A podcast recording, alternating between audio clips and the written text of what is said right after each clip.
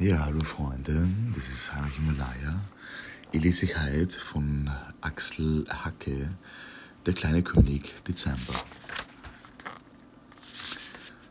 Wunderschöne Bilder von Michael Sova, aber die wird sie leider nicht sein, außer ihr googelt zum Spaß.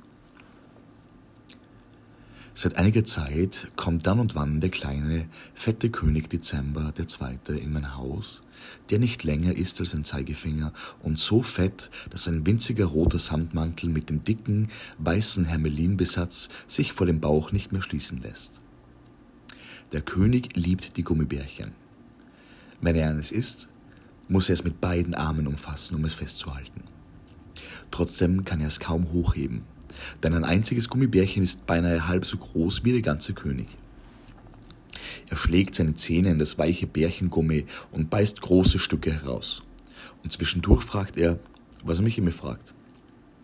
Kannst du mir was aus deinem Land erzählen? Als er mich zum ersten Mal besuchte, sagte ich, bei uns wird man klein geboren und dann wird man größer und größer und manchmal so groß wie ein Basketballspieler. Zum Schluss schrumpft man wieder ein bisschen ein. Dann kommt der Tod und man ist weg. Das ist unlogisch, sagte der kleine König und biss dem Bärchen die rechte Pfote ab. Warum ist man nicht am Anfang ganz groß und wird immer kleiner und kleiner und verschwindet zum Schluss? Einfach weil man unsichtbar ist. Ich glaube, der Bundesverband der Bestattungsunternehmer ist dagegen, sagte ich. Bei uns ist es aber so, sagte der König. Mein Vater, König Dezember I., war eines Tages so klein, dass er noch sein Diener morgens im Bett nicht befinden konnte. Noch am selben Tag wurde ich zum König gekrönt. Ja, aber wie kann man denn groß geboren werden? fragte ich. Irgendjemand muss einen im Bauch haben vorher. Und eine Mutter kann nicht kleiner sein als das Baby. Im Bauch haben, sagte Dezember, hö, hö, hö. Ich bin eines Morgens in meinem Bett aufgewacht und dann zur Arbeit ins Prinzenbüro gegangen. Ganz einfach. Im Bauch haben, Blödsinn. Man wacht auf und los geht's. Und wann kommt man in das Bett, fragte ich. Warte mal, sagte der König. Ich glaube, also ein König und ähm, eine Königin, äh, äh, wie, wie, war das? Ich, äh, ich hab's vergessen. Ich hab schon so klein, äh, weißt du, äh, hab's vergessen. Es war sehr schön, das weiß ich noch. Er kicherte leise und biss wieder in sein Bärchen. Ich sagte, wenn ein Kind bei uns zur Welt kommt, weiß es nichts. Es muss lernen zu essen und zu gehen, zu lesen und zu schreiben. Seine Nase wird geputzt und beim Mensch ärgere dich nicht, lernt es nicht zornig zu sein. Überall sind große Hände, die es leiten und seinen Kopf hin und her drehen und sein Kinn heben. Der König rülpste laut und ein kleines Lachen schüttelte ihn für kurze Zeit. Dem Gummibärchen hatte er inzwischen den Kopf abgegessen. Er schaute mich an, kaute langsam weiter und sagte, und dann? Dann wird man größer, sagte ich. Tut das weh? fragte er. Es geht ganz langsam, sagte ich, obwohl manche Kinder wachsen in einer einzigen Nacht zwei Zentimeter. Und wenn man das Ohr an eines ihrer Arme und Beine legt, hört man es knirschen. So ähnlich ist es bei uns auch, bloß umgekehrt, sagte Dezember. Man merkt das Schrumpfen nur manchmal, wie neulich. Abends habe ich mein Teetässchen gerade noch auf den Tisch stellen können und am Morgen musste ich schon auf einen Stuhl klettern, um es wieder herunterzunehmen. Findest du größer werden schön? fragte er. Ich wusste bisher nicht, dass es andere Möglichkeiten gibt, sagte ich. Jetzt weißt du es, sagte er. Erzähl mir mehr, sagte ich. Was wisst ihr, wenn ihr zur Welt kommt? Und was lernt ihr dazu?